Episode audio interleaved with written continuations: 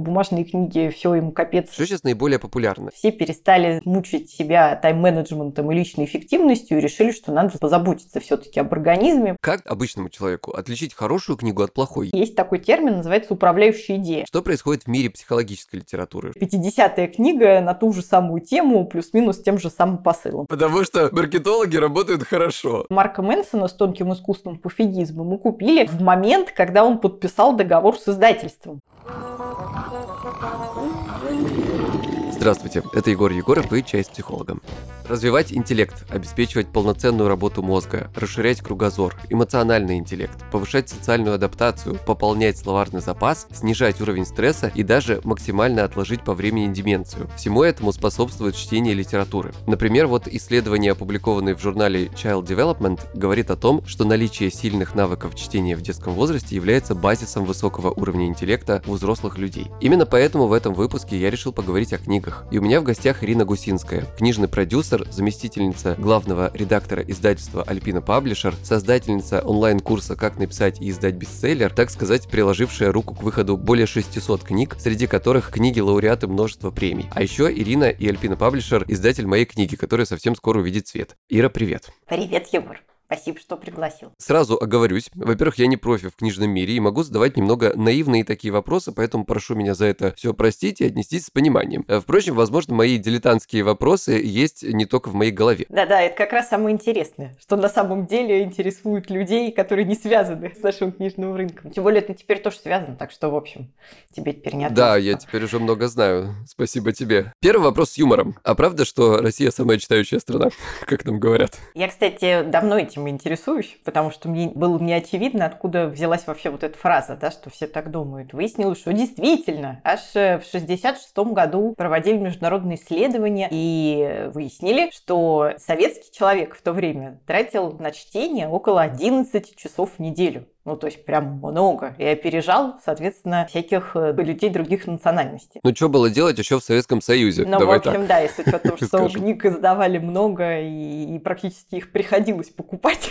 в общем, да, то, в общем, это можно объяснить. С тех пор, конечно, ситуация изменилась, но Россия, надо сказать, не то чтобы прям совсем уж вышла из рейтинга. Я вот нашла тут рейтинг прошлогодний, и там сначала идут всякие азиатские страны, в частности, Китай который 8 часов в неделю читает, а Россия вот 7 часов. Но здесь другое дело, что не очень понятно, ну, я во всяком случае не нашла методологии, как они это посчитали, потому что, вероятно, они считали не только книги. Ну, то есть, опять же, в советское время не особо больше нечего было читать, кроме книг и газет, да? А ты имеешь в виду не книги, а что еще? Ну вот, всякое электронное добро, Теперь же есть интернет, это же тоже чтение. То есть имеется в виду не только книга электронная, да, да, а да вообще чтение да, как вообще таковое. чтение uh-huh. как процесс. Ну, то есть вот то, что я подозреваю, они, видимо, имели в виду не только книги, потому что тут про книги упоминается, но не, не делается на них большой акцент. Ну, в общем, это, мне кажется, классическая проблема со всякой статистикой, особенно с российской, поскольку она у нас непонятно кем и когда обычно собирается.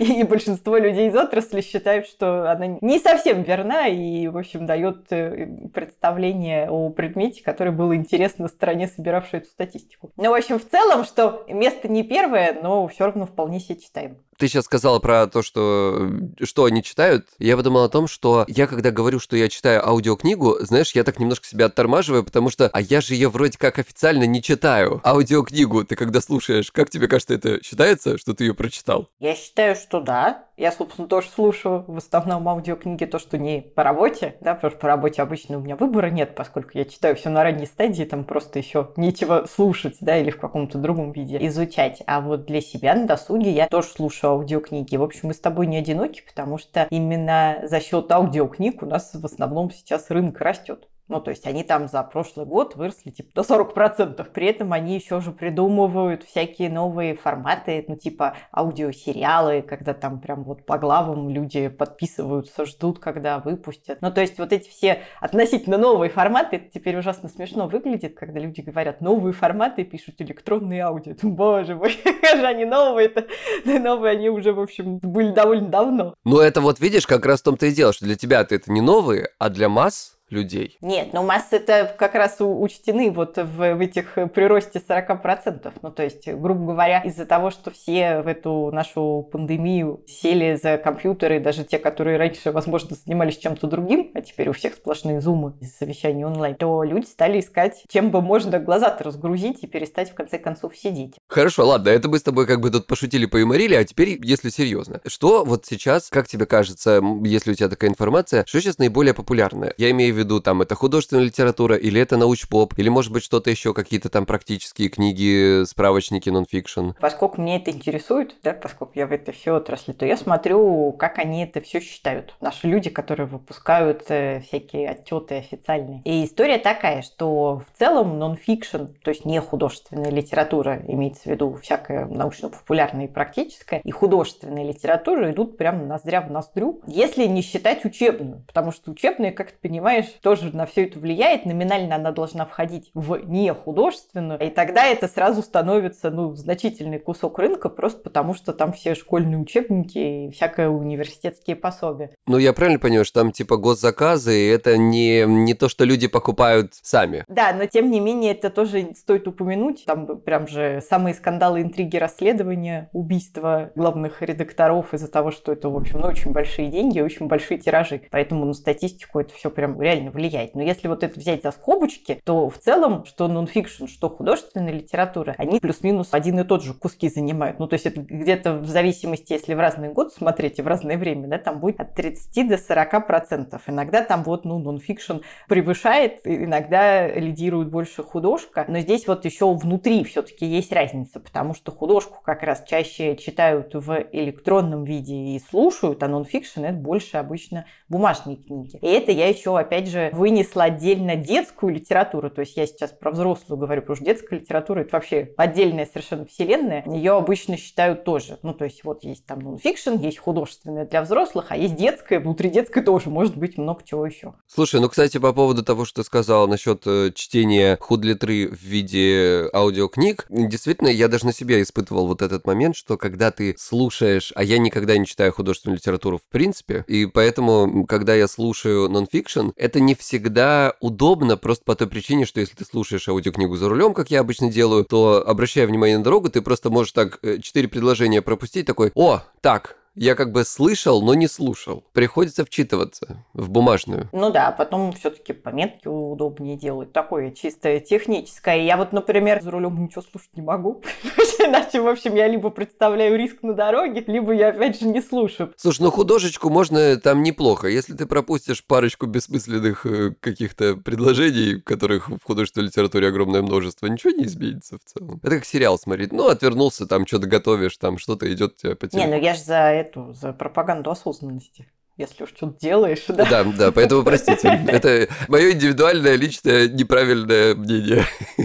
Вот теперь уже особо мне интересный вопрос. А что происходит в мире психологической литературы? Что там сейчас популярно и пользуется спросом? Какие тренды? С психологической литературой ситуация самое, мне кажется, интересное, потому что из всего многообразия нонфикшена, да, то, что вот мы сейчас вот определили как не, не художественную литературу, убрав оттуда учебную, то самое популярное – это популярная психология. Ну, то есть всякое «помоги себе сам», решение каких-то конкретных проблем, когда человек еще не дозрел или не собирается идти к специалисту, да, там, психологу, психотерапевту, а то и психиатру. Ну как мы с тобой-то встретились решить. вообще, да? Да, да, По поводу чего, как говорится. Да, да.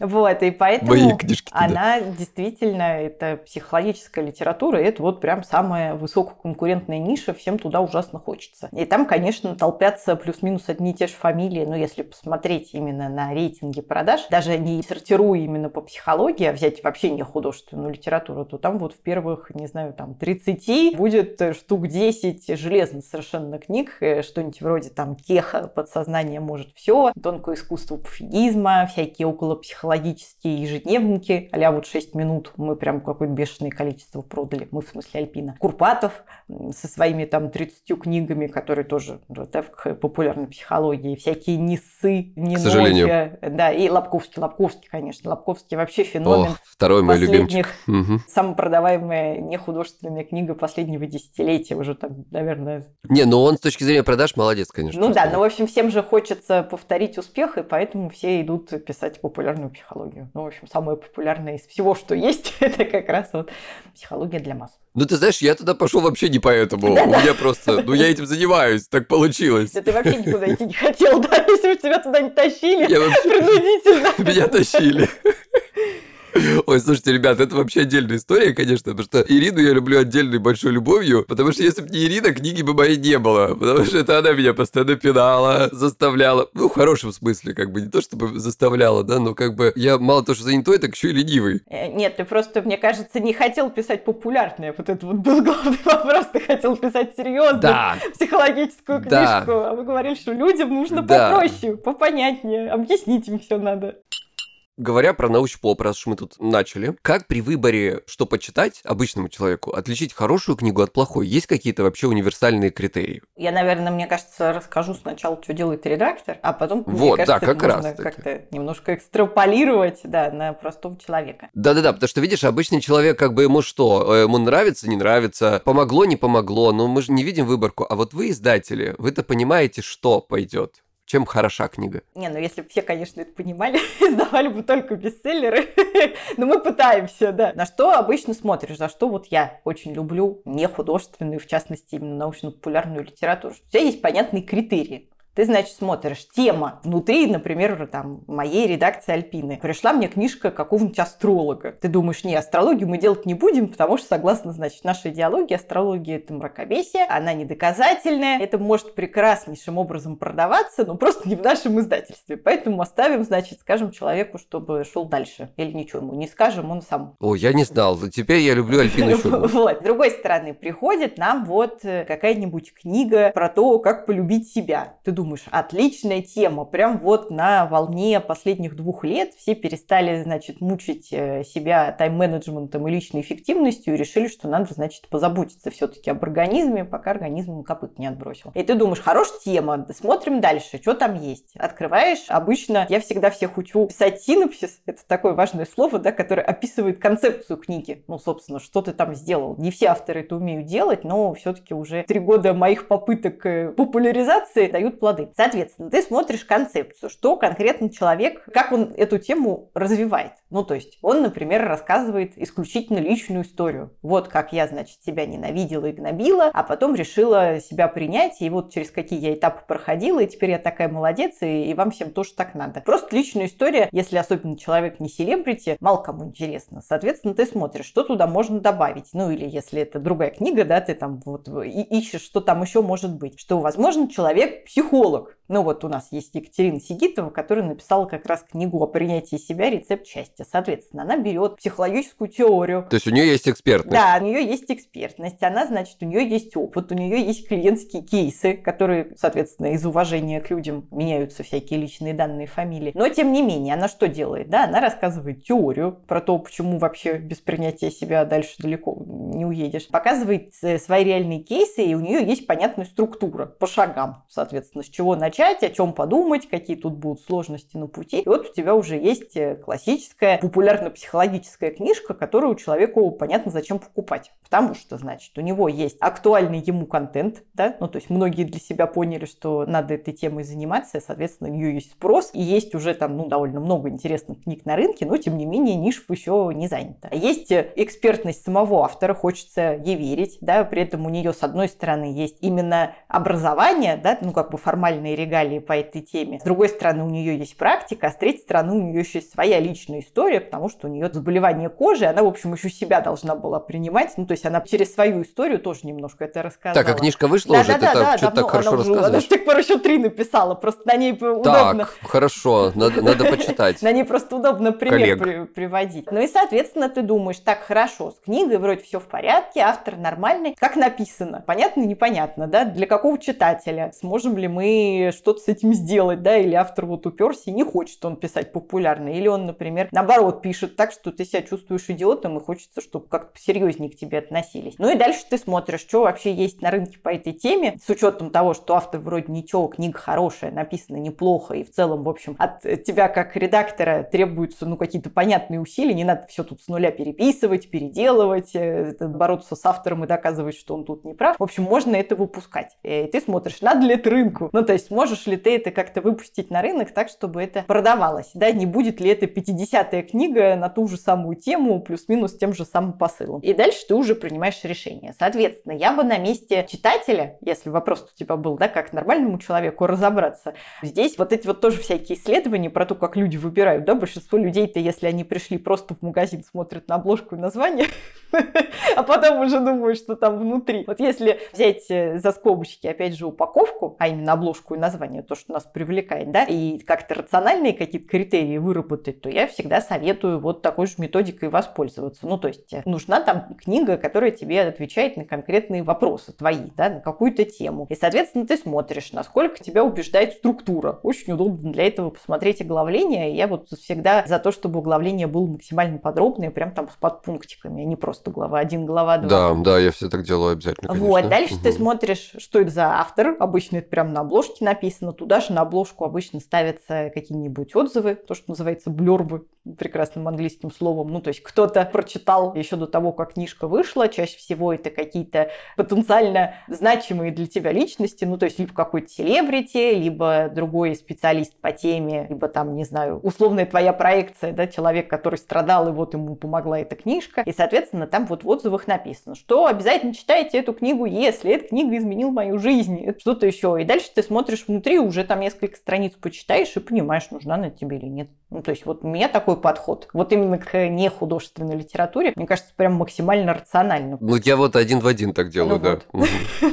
Ну, так вот и есть. А просто с учетом, что теперь люди для нашей альпиновской статистики, у нас уже больше половины книг покупают через интернет-магазин. Ну, то есть именно бумажные книги. А в интернет-магазине-то можно вообще разгуляться. Ну, то есть ты там не только про всю, про книгу можешь написать, да, ты туда можешь запихнуть какое-нибудь видео с автором, можешь дать туда ссылок на какие-то там внешние источники, чтобы человек еще пошел, почитал. И тут уж можно прям, ну, совсем осознанный выбор сделать. Ну и плюс, конечно, отдельная история про всякие премии литературные, рейтинги, ну вот на что, собственно, тоже люди обращают внимание, да, что если тебе там книгу выставили как топ продаж или там главная новинка осени, то, вероятно, ты на нее обратишь больше внимания.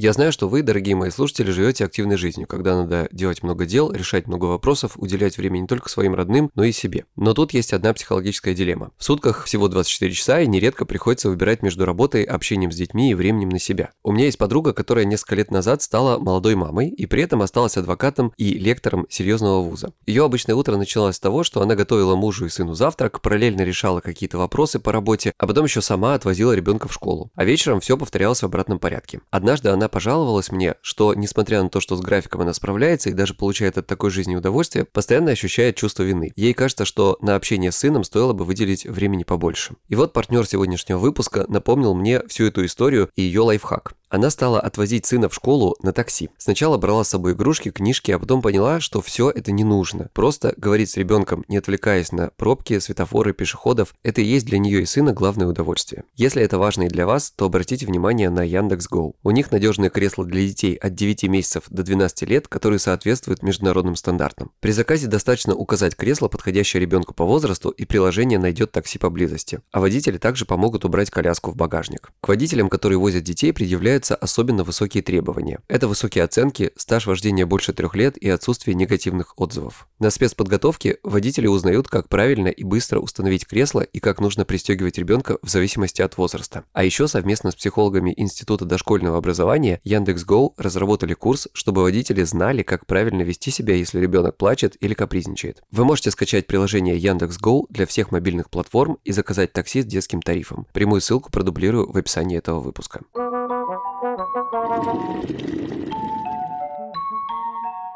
Какой сейчас носитель самый популярный и как вообще обстоят дела с электронными и аудиокнигами? Ты немножечко так уже об этом сказала. Я правильно понимаю, что до сих пор самый популярный носитель это бумага? Не совсем. Если считать с точки зрения издательства, да, то без бумажных книг издательство бы, вероятно, вымерло просто потому, что отбить затраты на производство удается в основном только с бумаги. Ну, просто потому, что у нас электронная книга для издательства – это обычно побочный продукт производства. Ну, то есть ты уже все подготовил, у тебя есть файлик, который ты отправил в типографию, ты из него делаешь электронную книгу и отдельно... Слушай, ну подожди, а бумажная книга же, она же тоже целую кучу, просто миллионов стоит, да, издать? Вот, ну тираж. да. А если мы от этого теоретически избавимся и перейдем полностью на электронный вид, может быть, вы сильно много сэкономите и больше заработаете? Ну, это я не знаю, это я просто предполагаю. Ну вот согласно нашим попыткам, у меня просто был опыт, мы создавали там в редакцию только электронных книг отдельную. История такая, что у тебя затраты на подготовку самого текста все те же самые. У тебя есть потом, конечно же, вычет вот этой всей полиграфии, которая у нас тоже там растет, но производство-то для электронной книги, оно тоже есть, оно, конечно, дешевле, но ты не можешь просто там файлик, который редактор подготовил, залить. Это все равно должен специальный человек-верстальщик, который там расставит все правильные штучки, чтобы там ссылки работали, чтобы она на разных форматах адаптивная была. Ну, в общем, вот это все. Там, конечно, есть много чего уже полуавтоматизированного, но все равно это надо смотреть, потому что иначе получаются кривые книжки, которые люди читать не могут, им неудобно. И, в общем, если с точки зрения издателя смотреть, то, конечно, бумажная книга первична, потому что есть, вот, появляются на рынке издательства, которые делают только в электронной версии, в частности, XMO,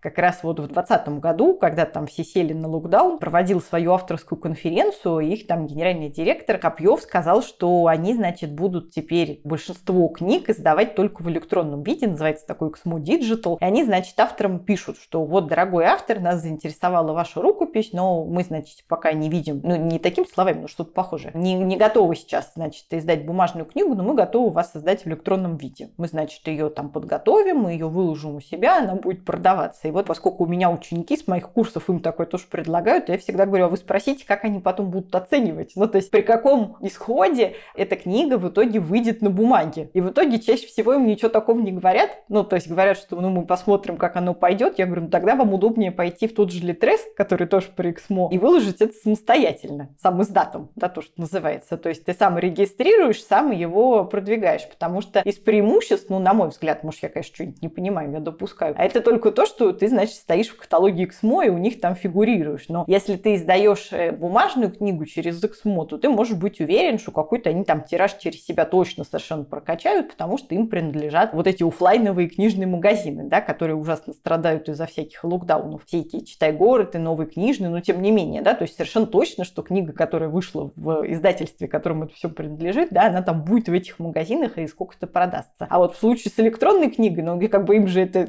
практически ничего не стоит, поскольку там нет вот этого всего остального процесса, нет особо никакого промо, и она как бы вы ее выпустили, и вот выплывет, не выплывет. Я говорю, ну тогда уж интереснее с точки зрения, мне кажется, всего, вложиться в сам издат и заниматься самопродвижением и смотреть, как оно там что получается. Ну, вот это мое такое мнение. Соответственно, вот пока меня не очень убеждает такой формат. Хотя вот у Bookmate был проект тоже Bookmate Originals, где они, э, мне кажется, до сих пор есть, где они договаривались эм, с авторами, они им платили там, ну, какие-то более интересные деньги, не, не просто вот этот роялти, да, не просто то, что там по факту получилось, а именно за подготовку в том числе, за просмотры вот этого всего, они делали тоже такой типа сериалов, то есть было эксклюзивно на букмейте, они это всячески пиарили, то есть вот у себя там на первом экране выводили, рассказывали в своем журнале, ну, то есть вот во всю эту инфраструктуру включали, но при этом они довольно часто договаривались об эксклюзиве именно с издательствами, ну, то есть ты приходишь в издательство, говоришь, какие у вас есть интересные новинки, а дайте вы нам ее там на месяц дадите в эксклюзив, она у нас покрутится, а потом можете выпускать. Ну, то есть вот в таком формате это было интересно. И вот, в частности, Акунин, Альпин что-то выпустил Акунина, русский в Англии. О,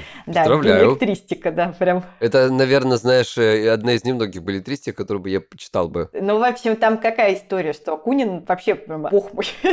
я очень уважаю, как он управляет своими, знаете, литературными правами. Ну, то есть вот все эти несколько псевдонимов, работа с несколькими издательствами, ну, то есть он прям точно знает, в какой момент должна выйти какая книга, чтобы он не уходил из новостной сводки. Что вот э, вышла новая книга Брусникина, вышла новая книга Акунина, вышла новая книга Чехартишвили. Это все, в общем, один и тот же человек. И получается, что он э, в том числе очень хорошо работает вот с этими разными форматами. Ну, то есть у него, если мы посмотрим на просто масса, да, которая вот в 2020 году вышла, спинов, да, от Фандорина, что получается, что у него в электронном виде это выходило как сериал, это был эксклюзив Storytel, и все, значит, ну, довольно много народу пошло на Storytel, чтобы это первыми послушать, и там были всякие звуковые эффекты, надо было что-то угадывать, ну, то есть не просто, да, там книжку озвучили, а прям вот как такой прям подкаст. Да, ну вот, или подкаст, да, кстати. Потом у него, значит, была бумажная книга, да, которая, соответственно, понятно, там потрогать вот это все для людей тактильных. А в электронной книге еще были дополнительные документы исторические, которые никуда не включили. Таким образом, смотри, охватили всех. Ну, то есть даже тех, которые, да, ты... То есть теоретически, если ты фанат, то у тебя есть смысл купить все, потому что и там кусочек, там кусочек. Правильно, да, классно. Ну, в общем, мне это прям ужасно понравилось. Но, опять же, с точки зрения вот э, именно экономики, скажем, издательского дела, издательствам интересно про бумажные книги. Но рост именно рынка происходит э, за счет аудиоэлектронных. Ну, то есть вот про аудио я уже сказала, да, что они там чуть не на 40% выросли за год. Если про цифру смотреть, то она тоже выросла типа там на 35%, и там какие-то по оценкам, что составит типа там 11 миллиардов рублей рынок электронных книг. Ну, то есть вполне такая серьезная. И дальше там предполагается дальнейший рост. Это за год ты имеешь в виду? Нет, что по итогам а, это прогноз по итогам в целом? года, за, ну да, за год, за 2021, что он составит там 11 миллиардов рублей. И в целом, в общем, по прогнозам, опять же, ожидается дальнейший рост. Что вообще из этого всего интересно? Что, ну, с электронными книгами, я думаю, если кто помнит, если не я одна такая старая, когда они только начали выходить, все говорили, что все, бумажная книга умрет, все будут читать только электронную, начали выходить всякие читалки, а теперь, пожалуйста, большинство людей электронные книги читают все с тех же смартфонов, вышли новые приложения, которые тебе там это все адаптируют, ну, то есть отдельные фанаты покупают специальный Kindle или какое-то еще устройство там с электронной бумагой, чтобы с этого читать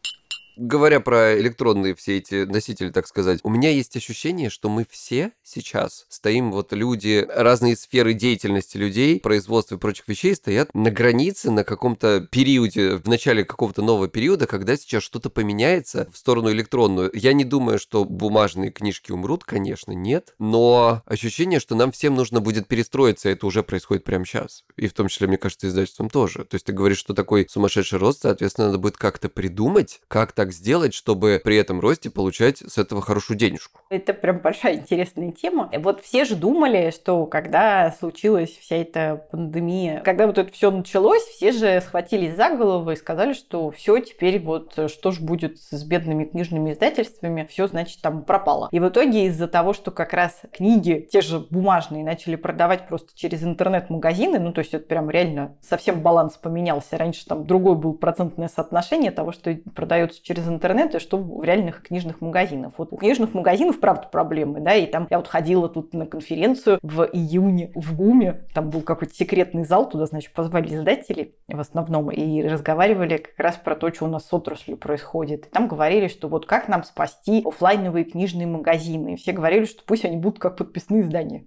Петербурге. Вот прям, ну то есть э, сделайте... Это как? Как библиотека типа? Нет, подписные издания это такой волшебный магазин, куда ты заходишь, ты просто не можешь уйти без книжки, потому что у них какая-то гениальная рубрикация, там страшно милые люди, они какие-то ништячки продают, они там проводят события, у них удобные креслицы, можно прям там выпить кофе, почитать книжку. Такая книжная ну, Икея, да? Ну, в общем, да? он такой весь удобный, то есть не классический магазин, где там такая суровая тетка в форме, которая тебя рявкает, значит, чтобы ты шел искать сам в поисковик, который вот установил установили, он там дико тупит, и ты не понимаешь, как у них что расставлено, и книжки стоят, ну, в общем, не те, которые ты ожидал там увидеть, а вот, ну, такое прям очень тщательный отбор, у них там очень живенький Инстаграм, они вообще общаются с людьми, ну, то есть видно, что люди прям увлеченные, ну, то есть, что надо стать таким как бы а книжным клубом, чтобы люди продолжали к тебе ходить, потому что иначе, ну, зачем им, они не получают удовольствия от процесса, они купят в интернете. И, соответственно, если мы помним, да, что в прошлом году вот все про это переживали, да, и говорили, что все, теперь-то точно вырастет э, исключительно электронные книги аудио, поскольку за ним не надо никуда ходить, то по факту рынок, конечно, просел, ну так же, как и все в 2020 году, но не настолько, насколько все ожидали. По некоторым категориям вполне был рост. И, соответственно, я вот э, за вот этим вот, э, значит, страдальческим криком, что бумажные книги, все им капец, больше никогда ничего не будет, и они будут, значит, только для коллекционеров, они будут, значит, только очень дорогие, элитарные, ну как это, короче, раньше было, да, что не всякий себе их мог позволить. И я его наблюдаю вот каждый раз. Ну, то есть каждый раз что-нибудь придумывают новое, вот там электронные книги, вот там аудиокниги, вот, значит, придумали интерактивные, то, что вот этот EPUB 3 называется формат, который совмещает в себе e-learning, да, то, что вот это вот онлайн-образование книжки. Ну, то есть ты тут читаешь, тут у тебя тест, ты в него сразу тыкаешь, тут у тебя результат, здесь у тебя видео какое-нибудь встроенное, здесь у тебя, не знаю, можно прям преподавателю оттуда позвонить. И, в общем, все смотрели, как это будет, и в итоге, в общем, как-то они остались отдельно. Электронные книги, отдельно все это мультимедийное, где можно там как-то взаимодействовать. Вот, и поэтому, на мой взгляд, что, конечно, интересно быть футурологом и думать, э, как оно там все изменится, но по факту каждый уже для себя нашел какой-то удобный формат, и чаще всего это какое-то сочетание на самом деле. Ну, то есть ты вот здесь проходишь какой-нибудь онлайн-курс, вот тут у тебя к нему есть какой-нибудь файлик э, с какими-нибудь ссылками на что-нибудь интерактивное, где можно посмотреть и поучаствовать, а потом тебе еще советуют какие-нибудь книжки, и ты их натурально идешь и заказываешь, да, тебе приходит бумажная книжка, и вот ты уже, наконец, отключившись от всех экранов, сидишь ее и читаешь. Поэтому мне кажется, что ничего с ними, в общем, не случится, а просто будут и дальше появляться интересные форматы, которые можно совместить. Ну, то есть когда-то прям был новинкой, когда электронную книгу можно было читать читать, ну, вот эти вот программы чтения текста, да, ну, то есть ты ее включал, открывал ее на компьютере, она тебе ее читала. И все тоже говорили, что зачем теперь надо платить этим дикторам, если, значит, есть эта прекрасная озвучка. Но по факту же все неправда. Был еще второй легион людей, которые говорили, читать с монитора невозможно, и я это делать не буду. Да-да-да. Ну, вот они как раз и покупали всю эту электронную бумагу потом. Ну да, да, именно так. Неизбежно, да. Потому что маркетологи работают хорошо. То есть будущее у бумажных книг есть, и не только у меня на полке. Знаешь, я как бы обычно прочитаю ее в электронном виде или прослушаю, а потом, если мне понравилось, я себе на полочку куплю. Ну, на мой взгляд, есть. За мой век, да, сколько я там, 17 лет с книгами работаю, я уже прям все несколько раз слышала, как им там предвещали неминуемую скорую смерть, и ничего пока с ним не произошло. Коротко напомню, что у меня есть Инстаграм. Там можно задать вопрос, предложить тему выпуска, узнать о новых эпизодах или просто посмотреть, как выгляжу я и мои гости. Псай, подчеркивание чай. Подписывайтесь, всем рад.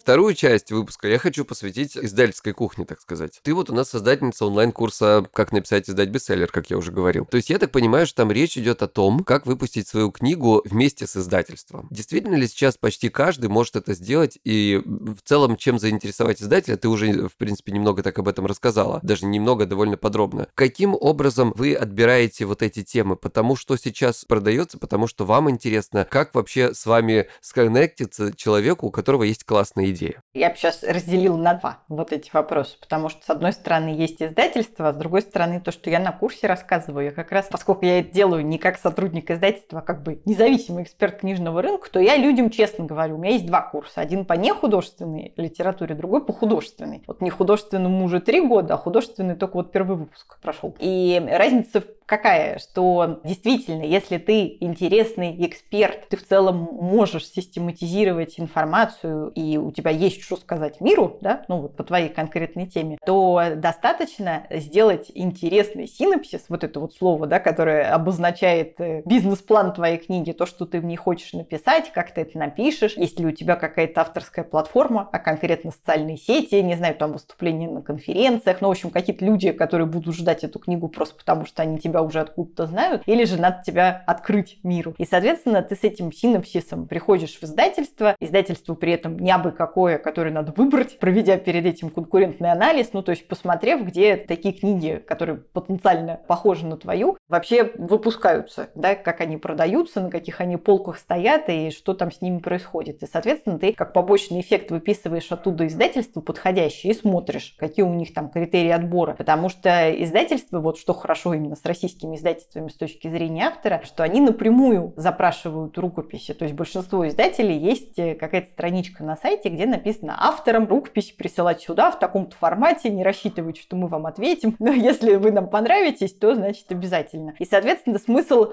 курс, а там есть литагенты. Именно на американском рынке, то есть у них нет, издатель вообще напрямую с автором не общается до того момента, как он договор не подписал. И тогда уже литагент задает контакты. То есть это как с э, певцами, да, когда у тебя есть агент, который тебя занимается размещением в разных издательствах. Да, но просто с точки зрения автора начинающего, он себя звездой ни разу не чувствует, ему нужно найти агента, который вообще-то заинтересуется, поможет ему сделать вот этот синопсис пропоузал, отправить в нужное издательство, как за него постоять, выбить ему какие-то достойные условия, получить свой процент, соответственно, от э, гонорара, и дальше они уже там с издателем разбираются. Но просто у нас рынки разные, потому что в Америке-то каждый книги пишет, им как бы не надо объяснять, что это может сделать каждый, да, то есть там поскольку со школы всех учат э, делать презентации своих идей, говорят, что ты все можешь, вот это все, то там, в общем, каждый уже прям вот с юных лет э, пишет книги, и поэтому у них, собственно, и рынок сам издаты. Слушай, ну у нас книгам такое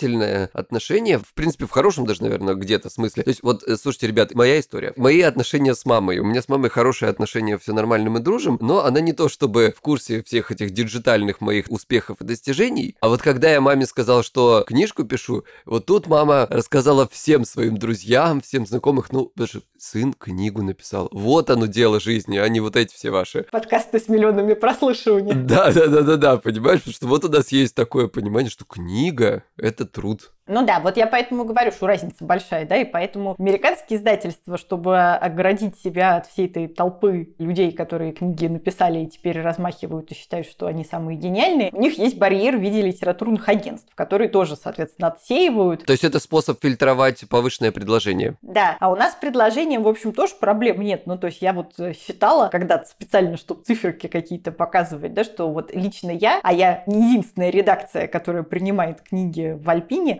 получаю типа там от 600 до 1000 заявок в год. Ну, то есть у меня там типа 20-25 заявок в неделю приходит от людей, которые что-то написали или что-то хотят написать, или, в общем, каким-то образом хотят стать э, нашим автором. Я понимаю, почему ты хочешь, чтобы все писали синапсы.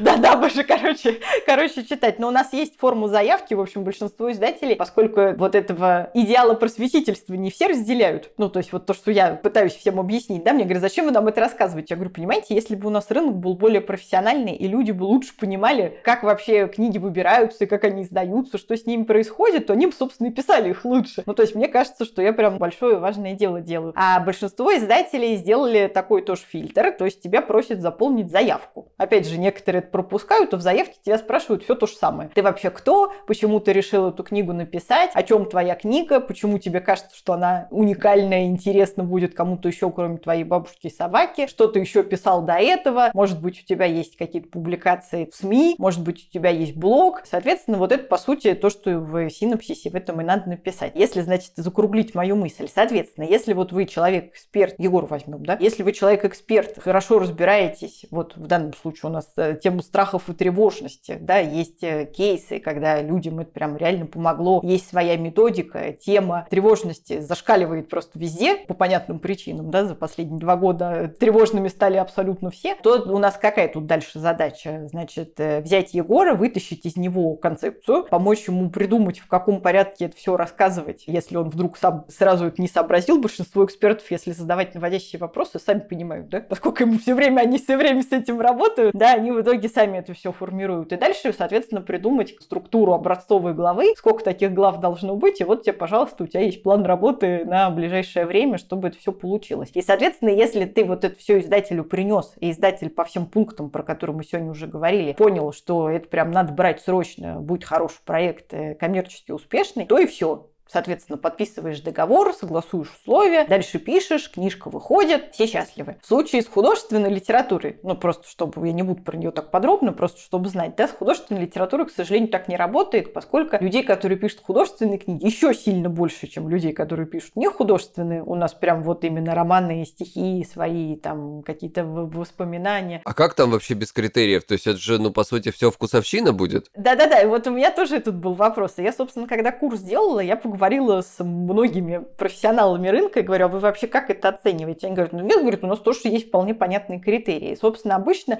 начинают с жанра. И вот у большинства авторов э, проблема начинается уже на этом этапе. Он говорит, а я не, не попадаю, я, я пишу вне жанра. Я говорю, нет, говорю, ну напишите, что у вас там, я не знаю, фантастическое. Вас в магазине на какую полку вот ставить? Это, вот это вот мой классический вопрос. И тут начинаются, знаешь, уже такие страдания, что человек говорит, ну, у меня тут есть про любовь. Я говорю, любовная линия, она главная? Ну, нет, вообще у меня еще есть тут, я придумал вот фантастический мир, он параллельный с нашим. Я говорю, ага, говорю, значит, фэнтези. Говорит, фэнтези, любовная фэнтези, да? Ну, это, в общем, дальше вот эти все наводящие вопросы. Начиная с жанра, соответственно, тема, вот э, я всегда, я, в общем, решил совместить традиционную литературоведение и такой сценарный подход, потому что сценарный, он более практический. Вот эта вся школа американская как раз, да, и вот у Маки есть такой термин, называется управляющая идея. Что вообще, какую вы главную идею своей вот художественной книжкой хотите донести? Что, не знаю, там, добро побеждает зло, люди не меняются, или если долго страдать, то в итоге тебе будет счастье. Ну, в общем, какая-то главная идея, которую надо обязательно оттуда вычленить. И, соответственно, синопсис для издательства художественной литературы выглядит как, значит, вот, здравствуйте, я такой-то. Если есть э, что про себя сказать, не знаю, там, участвовал в каком-то литературном конкурсе, опубликовали твои стихи в каком-то журнале, ну, в общем, что-то вообще связанное именно с литературным творчеством, потому что здесь, ну, профессиональный опыт как бы особо ни к чему, если только не литературный институт, конечно,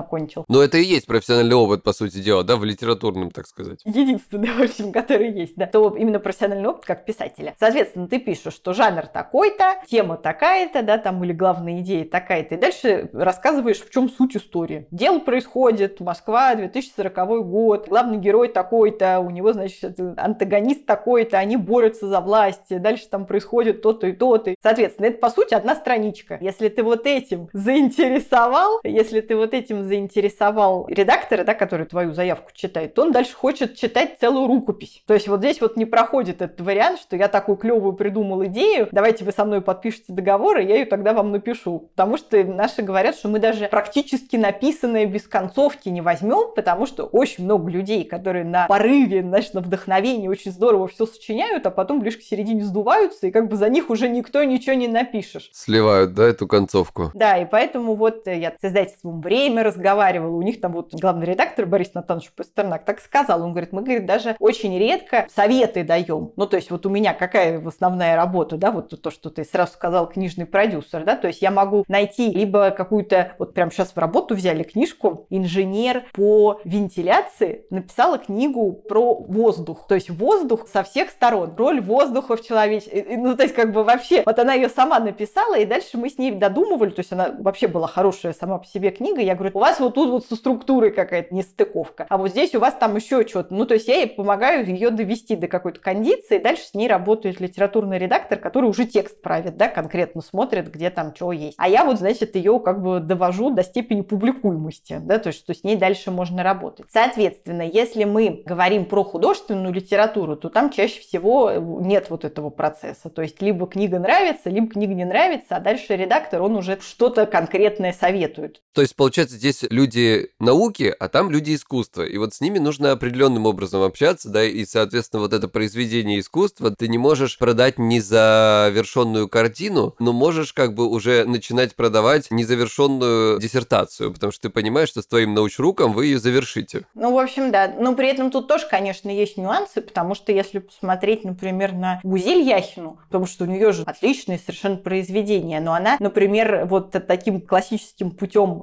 рассылки по издательствам не достучалась. И, ей, и она пошла через литературное агентство уже Елену Костюкович, и ей там как раз лучше прописали вот эту вводку, про что, собственно, история, да, ну, то есть как ее лучше продать, вот это вот описание, то есть по-другому расставили акценты, отправили напрямую Шубину, и Шубина сразу увидела, что это прям вот шедевр. Ну, то есть вот такой получается заход. То есть вот очень важно, зачем я вообще эти курсы сделала, потому что, во-первых, мне хочется, чтобы рынок стал более профессиональным, ну, то есть чтобы люди понимали, да, что если они что-то написали и куда-то отправили, то это еще ни о чем не говорит. Даже надо отправить правильное издательство, надо сказать там правильные слова, надо уметь представить свою работу. Если ты не хочешь доказывать, что ты не верблюд, пожалуйста, есть сам издат. Но сам издате тоже недостаточно просто выложить и ждать, когда там на тебя посыпятся все блага, что надо ее продвигать. Чтобы ее продвигать, надо там еще там что-то сделать. Ну, то есть вот этот вот весь процесс. И получается, что, в общем, ну, ничего сложного нет. Я вообще для художки вот нашла прекрасный термин гибридное писательство, который подразумевает, вот, не знаю, знаю, там, Майкомер. Ну, в общем, у него есть серия романов, и он вообще программист израильский. И он изначально их хотел писать у себя, ну, на своем, да. Потом он понял, что, ну, во-первых, надо писать на английском, потому что это совсем другого размера рынок, а потом, что надо научиться сразу управлять правами. То есть он электронные книги продает сам, а бумажные книги он издает через издательство. И вот это, мне кажется, прям модель будущего, особенно для авторов художественной литературы, потому что художественная литература в электронном виде лучше всего продается. Ну и в аудио тоже. Вот. А бумажная это уже, ну, там дальше зависит. Поэтому вот это все прям ужасно интересно, если честно.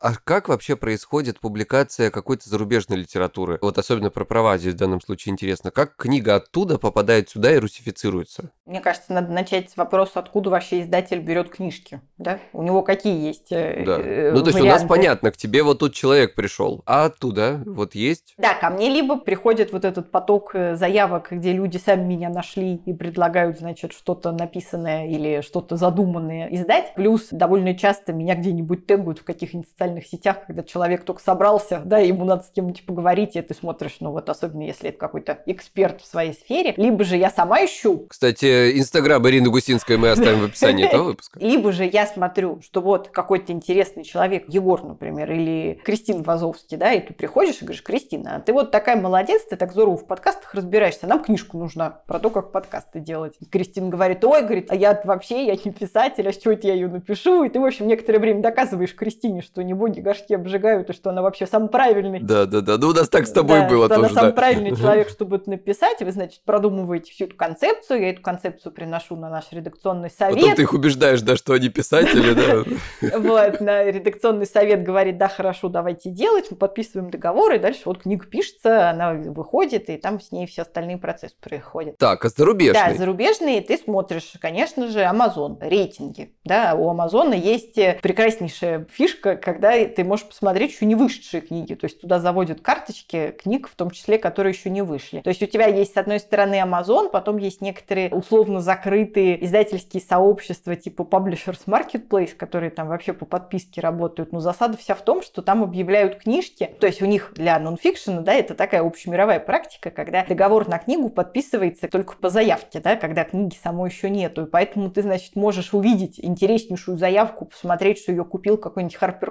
Коллинс и сделать вывод, что она, наверное, прям вообще нереально крутая, но тебе еще ничего не продадут, потому что она еще там не дошла до наших литературных агентов. Ну, то есть у нас есть литературные агенты, которые а, работают с издательствами зарубежными, и нам поставляют всякие каталоги. Да, то есть вот они делают, что вот э, каталог на осень этого года, каталог на зиму, каталог на следующий год, в зависимости от э, горизонта планирования. И, и вы, листая каталог, э, пытаетесь вот себе что-то из этого выбрать, так сказать? Конечно, и ты листаешь каталог и смотришь, и у тебя там все уже структурировано. То вот, как мы с тобой говорили, по каким критериям, что за автор, что за тема, как ее подали, как они ее собираются промутировать у себя, потому что, ну, написать там... Слушай, офигеть, как интересно вот, мне бестселлер Нью-Йорк Таймс можно, в общем, предположить. Да? Ну, то есть, условного этого Марка Мэнсона с тонким искусством пофигизма мы купили в момент, когда он подписал договор с издательством. Ну, то есть, нам литературное агентство это прислало вот этот синопсис его, 50-страничный, на секундочку, у нас таких никто не пишет. А, когда книжка еще там не вышла, и я, значит, нашим всем сказала, что срочно давайте купим, потому что все признаки, что это будет прям, ну, большой успех. Пока надо купить, пока недорого. Потому что чем ближе к выходу книжки, они тем больше сами начинают понимать, что реально прям будет ну, большой проект, большой тираж. Их-то хорошо убеждают, что они-то писатели. Вот, да, и, и получается, что с тебя просят больше аванс. Вот, и ты, соответственно, говоришь, что вот я нашел в вашем каталоге такую-то книжку, мы, значит, хотим получить по ней какие-нибудь материалы, какие есть. Обычно вот есть какая-нибудь заявка, какой-нибудь кусочек текста маленький или там, ну, что-нибудь, из чего ты можешь э, сделать вывод, что она тебе нравится, или сделать вывод, что надо прочитать полный текст, потому что, ну, в общем, иногда бывает, что заявка-то хорошая, продали тебе все здорово, а потом какого-то слона в мешке. И с ним ничего делать нельзя, потому что у тебя по договору обязательство не менять текст. Ну, то есть ты не можешь его там втихаря вырезать у нас были такие прецеденты, ну, прям со скандалами, да, когда российские издательства э, сокращали книги, да, или там что-то адаптировали в них, или перевод не соответствовал оригиналу, ну, в общем, так нельзя. Ну, там просто, если 90% книги воды, то я понимаю, даже издательство. Э, да, ну, в общем, лучше тогда просто права на нее не покупать. в общем, да, если ты купил права, то ты за нее платишь аванс. Обычно, если это там американская книжка, то это там где-то 2000 долларов, ты, значит, платишь этого аванса, и потом роялти. Ну, то есть вот эта же система точно так же, как и из, ну, во всем мире. Слушай, ну 2000 долларов это как-то вообще по-божески. Ну, это сказать. если это, ну, обычная книга. Ну, то есть там за условного Мэнсона там и 10 тысяч может быть, если это там какой-нибудь еще, там и 30 тысяч. Ну, то есть все равно это не те цифры, которые все читают, когда говорят, вот сколько зарабатывают известные авторы. То есть у них там просто немножко по-другому система построена, и, соответственно, у них и гонорары другие, да, и цены на книги другие, и, там и затраты другие. Вот если мы на наш рынок перекладываем, то у нас вот аванс будет там 2000, а не знаю, там какой-нибудь датскую вот мы издаем Иль Сусант, у нас там вообще больше 800 евро, по-моему, не было ни разу аванса, и она совершенно счастлива при этом. Ну, то есть вообще сам факт, что ее книги выходят в России, да, то есть она там просто сама себя продвигает. Это такой ход, как бы, Ну да, что это прям серьезное такое исследование. Что еще может быть интересного? Ну вот на выставках, собственно, из-за чего я так переживаю, что уже два года не хожу ни на какие очные мероприятия, потому что ты приходишь на выставку, и ты смотришь в лицо тому человеку, который тебе прислал каталог, или который работает в агентстве, или который ну, в самом издательстве, и он тебе говорит, у нас еще нет в каталоге, но мы готовим такую клевую книжку, и тут тебе, значит, уже есть возможность ее заполучить раньше всех остальных. Ну вот условные там личные связи. Но чаще всего все равно у нас тут все честно. Есть э, условно опцион, например. То есть ты издал одну книгу автора, соответственно, следующая книга этого автора у тебя должна по умолчанию выйти. Если ты от нее отказываешься, тогда ее уже рассылают всем остальным. Если мы говорим про какие-то крупные уже такие знаменитые книги, их, я так понимаю, значительно дороже и сложнее заполучить? Или они уже там расхватаны и... Это ты что имеешь в виду? Ну вот прям для... Я имею в виду зарубежные, зарубежные, чтобы их перепечатать у себя. Или большие, крупные уже явно кто-то их забрал сразу, да? Нет, просто у нас же это все сильно раньше обычно происходит. То есть тебе первый раз приходит какая-то информация о том, что книга будет, вот еще год за два до того, как она вообще вышла у них.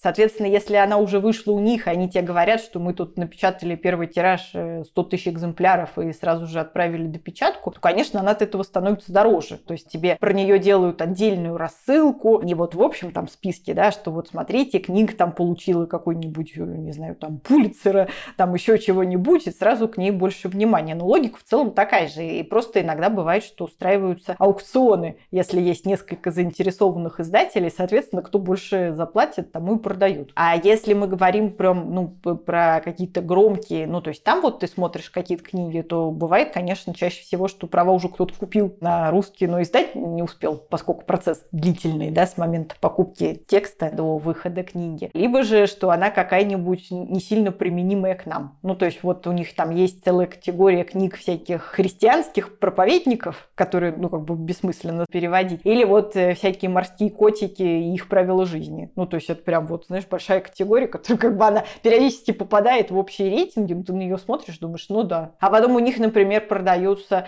прям очень активно всякие автобиографии, мемуары из серии «Как я преодолела смерть собаки» или там что-нибудь еще. И вот там человек, в зависимости от того, насколько это хорошо написано, да, кто он там откуда, то есть вот это продается. А у нас это до сих пор практически всегда прямой путь в сам издат. И если ты сам себя не, не разовьешь до там какого-то блогера, то никто не возьмет. Это не обязательно мемуары знаменитого человека, да, это просто там... Не-не-не, вот как раз, да. То есть знаменитый, это понятно, знаменитый это у нас все всегда любят. А знаменитый а если... продастся, да. Да, да, если вот неизвестный человек, но но он что-то вот там пережил, делится какими-то... Да. Ну, то есть это эмоциональная такая чтиво как бы. Такое, то, что вот часто это любят называть, такое новое модное слово, называется автофикшн. Прикольно, не знал, да. Сколько проходит времени от начала договора с вами, там, или, условно говоря, какого-то первого контакта, до того, как книжка будет на полках магазинов? Если книжка уже написана, ну, то есть вот мы весь текст прочитали, то ее, ну, вот конкретно в Альпине процесс довольно многоступенчатый. Он не везде такой. В общем, Альпин единственная редакция, в которой я работала, но у нас, в общем, уже есть разделение труда. У нас есть руководитель проекта, который за этой книгой дальше следит. Ну, то есть, условно говоря, книга, значит, пришла ко мне. Я ее что-то там с ней немножко доделала, да, показала ее главному редактору, главный редактор сказал, окей, мы подписали с автором договор, я, значит, пишу сопроводительное письмо, где рассказываю, да, почему мы ее решили взять, почему нам кажется, что эта книга такая-то, да, что с ней стоило бы еще сделать. Слушай, а главред реально читает каждую книгу от корки до корки? Ну, есть же такое прекрасное редакторское чтение. Не знаю, меня, например, я как человек, который выучился еще на редактора, шесть лет да, на редактора Я вот, ты понимаешь, я наивный, я не знаю, как это работает. Это это твой инструмент работы. Соответственно, ты смотришь, что у тебя за книга, смотришь ее обычно оглавление и читаешь начало, сину и конец. И потом просматриваешь в зависимости от того, за что у тебя взгляд цепляется, потому что обычно, если там, ну, что-то уж кардинально не то, то ты его, ну, видишь, и, соответственно, приходится читать дальше. Ну, то есть отдельные книжки у нас есть такое контрольное чтение, это вот когда уже все все прочитали, сейчас я вернусь к этому процессу, то есть обычно кто-то еще, который вот там контрольно смотрит, не пропустили ли какие-нибудь э, гигантские ляпы. Вот у нас Глафред любит читать всякие книжки там про космос, про организационное управление, ну уже по каким-то темам, по которым он прям глубоко э, разбирается. В которых у него будет интерес, он просто не заснет в процессе, да? Не-не, ну почему? Мне кажется, мне скучно, потому что совсем книг не делаю. Есть вот этот человек, которому я пишу, передаю как бы автора с рукописью и сопроводительным письмом, резюмируя все то, что вот обсудил редакционный совет, когда брал его книжку в работу, и какие мы там с ним проделали операции, почему мы их сделали, почему нам кажется, что это хорошая книжка, и что с ней можно делать. Он, соответственно, это все читает сам, подбирает э, литературного редактора, который непосредственно уже с текстом работает. Ну, то есть всегда есть что улучшить в тексте, даже если книжка сама по себе неплохая. Дальше у нас корректор есть, в общем, как в штатный, так и не штатный. То есть корректор – это тот, кто вылавливает то, что пропустили все предыдущие люди, в частности, знаки препинания, то, что имя в одном месте написали Рэйчел, в другом Рэйчел, в третьем там ее вообще как-нибудь по-другому назвали. Смотрит на то, что это все единообразно оформлено. Потом это все отдается на верстку. Если это какая-то книга, которая требует особого макета, ну, то есть как-то ее надо заверстать, не знаю, там сделать какие-нибудь выноски, буквицы, что-то, в общем, ну, как-то красиво все это оформить, то заранее, соответственно, предупреждают арт-директора, который дает это дизайнеру. Дизайнер, соответственно, смотрит на то, какие есть блоки в книжке, и под нее делает макет. Вот у меня сейчас это самое сложное, да, как раз вот этот процесс. В отличие от журнала, когда есть макет, да, и тебе надо в него текст запихнуть. И, соответственно, если ты даже написал там шикарные 25 тысяч знаков, а у тебя 12 на разворот, то как бы надо все сократить, чтобы это влезло в макет. То в книжках так не делают, в книжках берут текст, который есть, и под него делают макет в абсолютном большинстве. Есть еще процесс, конечно же, придумывания дизайна обложки и вообще визуального оформления книги, поскольку, как мы сказали, очень большое количество людей принимает решения на основе этого, и процесс придумывания названия. Ну, то есть у нас, например, это прям отдельное редакционное совещание, когда, значит, человек, вот руководитель проекта, приносит э, книжку, говорит, книжка вот про это, такие-то есть факторы, есть такие-то варианты названия. И все, значит, голосуют или предлагают свое, ну, в общем, классический такой брейншторм. Слушай, я вот сколько времени книжку-то пишу, если ты кому-то об этом говоришь, первый вопрос, не о чем книга, как называется? А ты такой, а мы как бы в самом конце придумывать будем. как бы фиг знает. Как раз потому, что в конце обычно лучшие идеи по опыту. То есть вначале иногда бывает... Ты что, уже все да, записал, там да? в конце уже вот можно все посмотреть и, и сразу уже на обложку ее, в частности, прикинуть. И дальше там параллельно начинается весь процесс маркетинга, подготовки анонсов, рассылки, там, придумывания программы продвижения и все дела. И, соответственно, есть печать. Если печать в классической офсетной типографии, ну, то есть большие машины, да, если их представить, то это месяц-полтора с учетом каких-то там накладок. Если это печать, то, что называется print on demand, ну, то есть это в цифровой типографии ну, заданное количество экземпляров, то это там и недели может быть, ну, недели-две. Соответственно, если все это суммировать, то вот от поступления готовой рукописи до прихода книги на полки магазинов проходит точно совершенно не меньше 6 месяцев. Ну, то есть обычно это 4, это прям, ну, вообще, если все убились в процессе этого проекта, 6, а иногда там и год. Ну, то есть вот 6-9 год это какой-то еще такой процесс, когда это все более-менее отмедитировано, все про все подумали, скорее всего, ничего не пропустили, не написана энциклопедия на обложке, и вот такой все. Ирочка, спасибо тебе большое, что пришла. Так было приятно с тобой пообщаться. Это очень интересная тема для меня. Я не знаю, насколько она интересна для всех других людей, но подкаст мой, поэтому терпите, как говорится. Иринин Инстаграм Иргус, а еще у Иры есть Фейсбук, я тоже его оставлю в описании выпуска. Мой Инстаграм, сай, подчеркивание, чай, и прямые ссылки, все эти будут продублированы. Спасибо большое, Ира. Спасибо, было приятно. Пока-пока.